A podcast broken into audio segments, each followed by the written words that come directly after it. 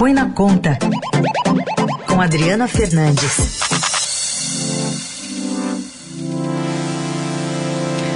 Com ela, Adriana Fernandes. Tudo bem, Adri? Bom dia. Olá, Carol. Olá, Raíssa. Estou aqui de volta. Bom dia. Conte pra gente, então, Adri, é, sobre esses empresários que hoje pregam campanha contra o isolamento. Daqui mais alguns dias, será que eles vão pedir para as medidas serem adotadas, né, pensando nesse avanço galopante da pandemia? Carol, eu, não tenho, eu tenho certeza que isso vai acontecer, porque no momento o isolamento social é a única medida eficiente que o Brasil tem para barrar a transmissão do vírus. As vacinas não são suficientes, já provaram, e o Brasil todo vive hoje o que aconteceu em Manaus no início de janeiro caos, né?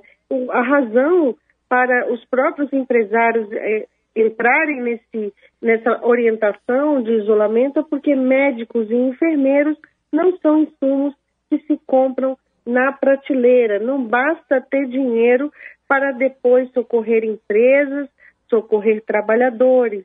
É preciso conter a doença para evitar um caos ainda maior no sistema de saúde que afete, inclusive, a produção de produtos no Brasil.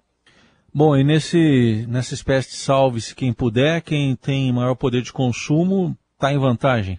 Está em vantagem, com certeza. Primeiro, porque pode, tem mais condições de se isolar em casa e vão reduzir o consumo, né? Porque está todo mundo. Eu, eu vejo ao meu lado, acho que acontece o mesmo com você, Heisen, com você, Carol, é, é o sentimento de, é, de desorientação de cada um por si e medo, né? Medo dessa roleta russa da, da, da Covid.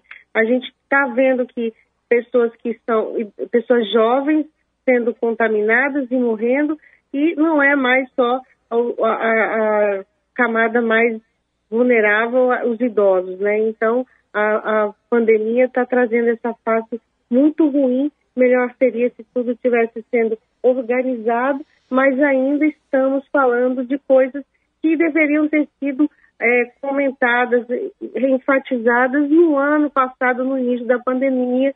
Lavem as mãos, quando cuidem-se, é, essa, essa fala do próprio ministro, é, do novo ministro da Saúde, ela vem atrasada. Agora é hora de medidas mais contundentes. O Congresso e o governo, eles vão correr atrás para salvar a economia depois desse caos e gastar aquilo que o país não tem. Melhor seria a gente dar um passo atrás, parar, se isolar, fazer um isolamento sério para conter a pandemia. Isso vai custar menos para o país, isso está cada vez mais claro.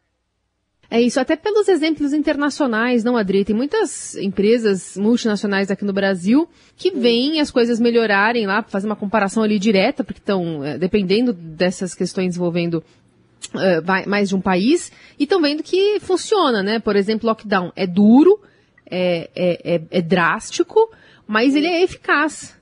Sim, ele, ele é importante e o que a gente vê aqui, os governadores uh, tomam as, essas medidas, depois eles sofrem pressões com, com manifestações organizadas, é, inclusive por apoiadores do presidente Bolsonaro, que continua no discurso contra o isolamento, o isolamento social.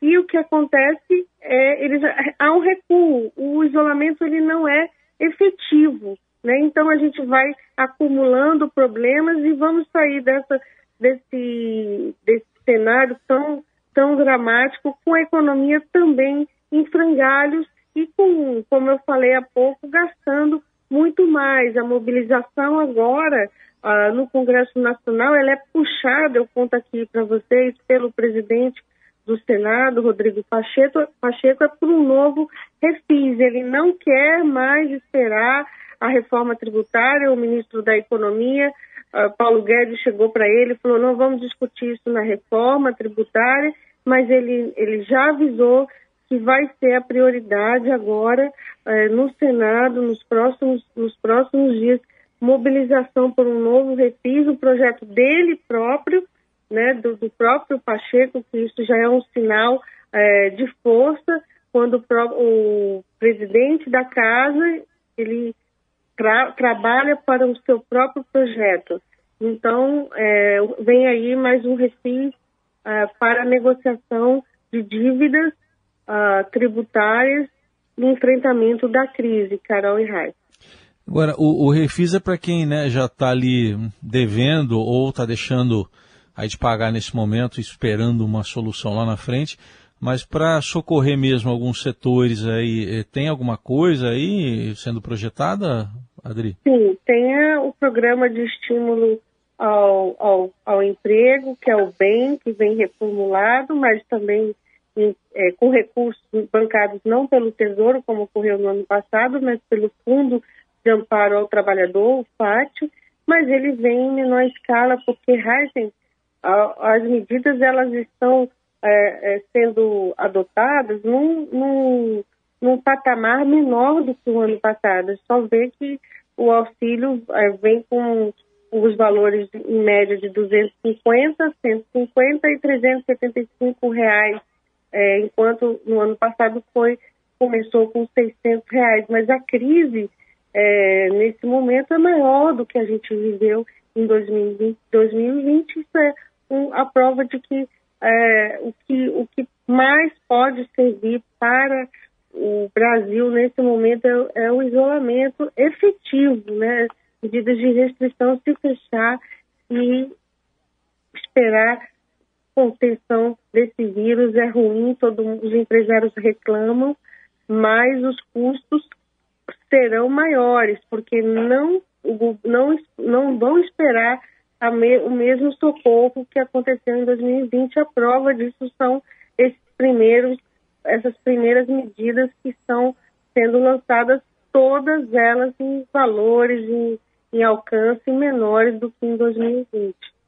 Adri, e só para concluir, ontem é, foi divulgado o um número sobre as vagas né, do emprego formal. O país, em janeiro, abriu 260 mil, é, segundo o CAGED, né, os dados aqui do, do, do Ministério da Economia.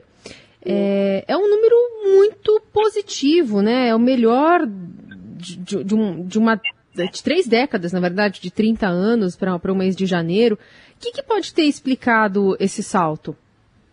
Esse, esses números, Carol, eles são reflexos, a gente tem que olhar eles agora, os números, muitos números indicadores econômicos, com é, olhar de retrovisor, porque o Brasil ele está, entra, ele está entrando num processo de recessão, teremos queda do produto interno bruto, no primeiro semestre, a expectativa é também é no segundo semestre, isso significa é, mais, mais é, PIB negativo e recessão técnica. E no meio dessa recessão, para complicar, o Banco Central hoje, na reunião de hoje, não comentamos, comentamos isso na segunda-feira, vai aumentar os juros, né? Isso vai aumentar os juros num cenário de, de, de, de desaceleração da economia, o que mostra uma completa anomalia no desorganização econômica no país nesse momento. Aumentar os juros com desaceleração é um sinal de que tá, tem muita coisa errada e emprego, esses dados do emprego que você está falando, é, é, são, é, é, é, importante, teve uma melhora, mas eles são de retrovisores são, e, e os especialistas apontam que é muito é, que o emprego é, que está sendo formado é precário. Uhum. E por isso a gente tem que ficar de olho nesse bem aí, né, na manutenção sim, desse, sim, desse novo programa, né? Sim, porque as empresas vão começar a adotar o que aconteceu no ano passado, né? Uhum. Diminuiu o salário, o salário dos seus funcionários, é, suspensão, do, suspensão do contrato de trabalho e, é, e, e, e, e também vem mais demissão. Infelizmente, esse é o cenário que temos pela frente que o Brasil vai ter que passar, é, além, da, além da, da, do caos na, na crise sanitária, o cenário econômico que vinha né, melhor no segundo semestre do ano passado, é, foi foi, desculpa a palavra, foi para o brejo, porque faltou é, coordenação política para o enfrentamento da transmissão. E parece, não sei se é o sentimento de vocês também, que o início da vacina acabou ajudando a aumentar uh, o descuido, né?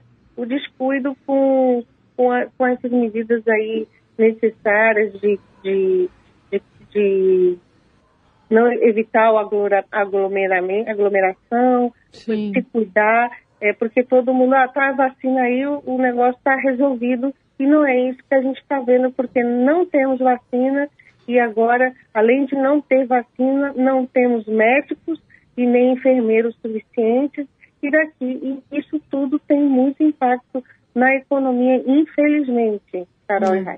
Adri, só para concluir, então, auxílio emergencial deve sair mesmo o primeiro pagamento em abril, e a prorrogação, ou nesse novo programa aí de assistência para os trabalhadores, né, com o governo pagando parte do salário, deve sair também para o mês que vem?